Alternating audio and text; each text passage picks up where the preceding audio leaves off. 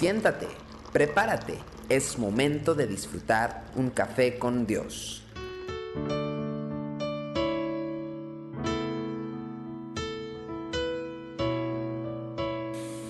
Hola amigos, Dios les bendiga, qué bueno que estamos juntos aquí una vez más en Café con Dios. Filipenses capítulo 2, versículo 12 al 13 dice, Por tanto, amados míos, como siempre habéis obedecido, no como en mi presencia solamente, sino mucho más ahora en mi ausencia, ocupaos en vuestra salvación con temor y temblor.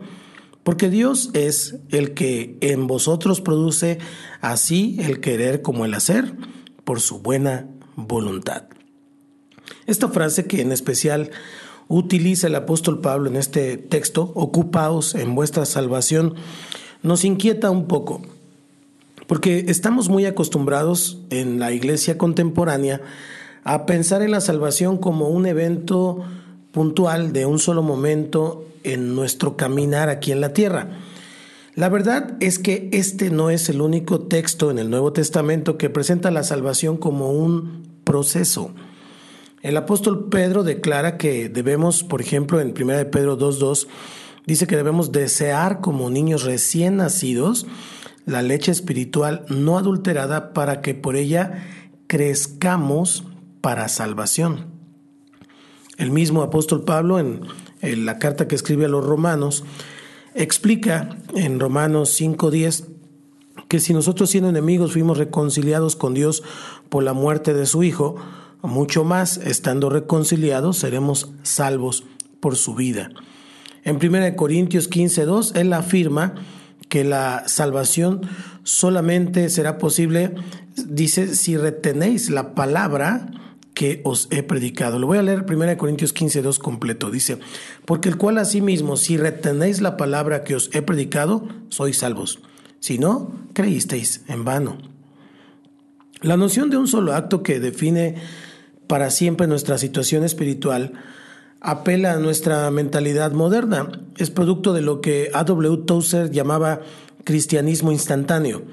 Pensar de esta manera es pensar que la salvación es similar a cualquier otro trámite que realizamos, como cuando compramos una casa, entonces firmamos los documentos, es pensar que se parece mucho a contratar una línea telefónica o cuando llevas a inscribir a tu hijo a la escuela o al registro civil, entonces no tenemos más que presentarnos y llevar a cabo la gestión.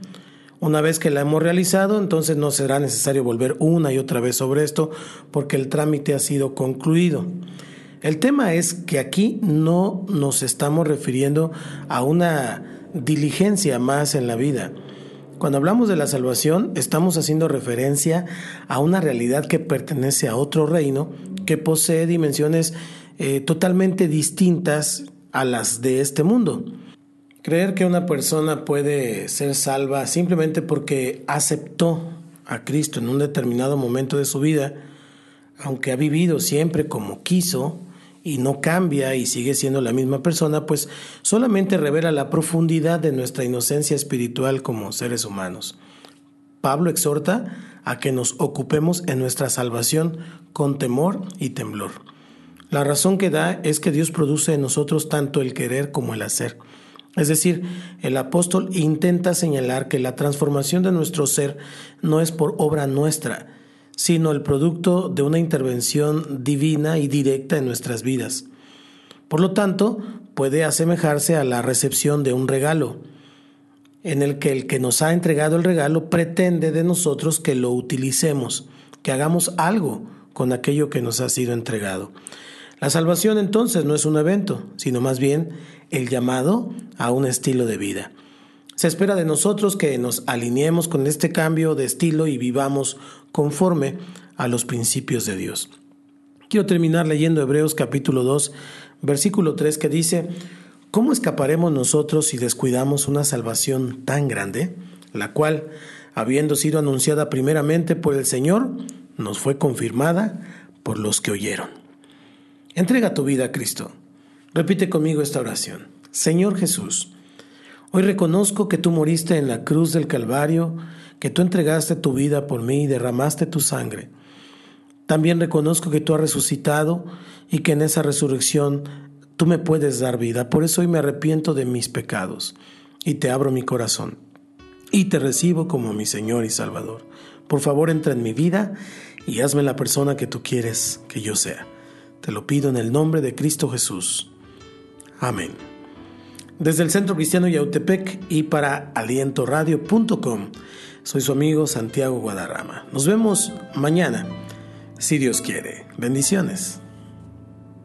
Tu amor por mí es más dulce que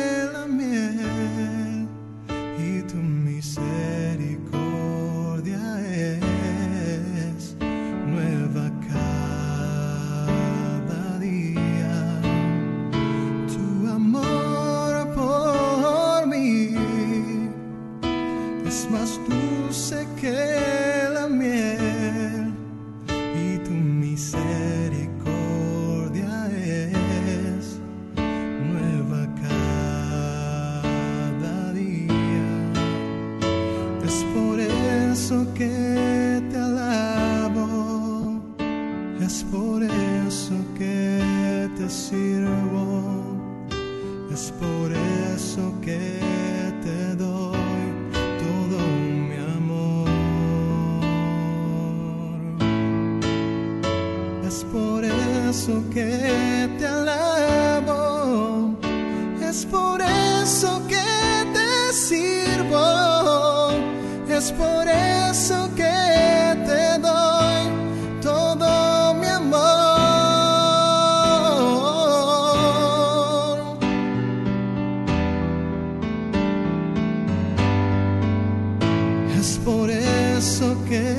te alabo, es por eso que te sirvo, es por eso que te doy.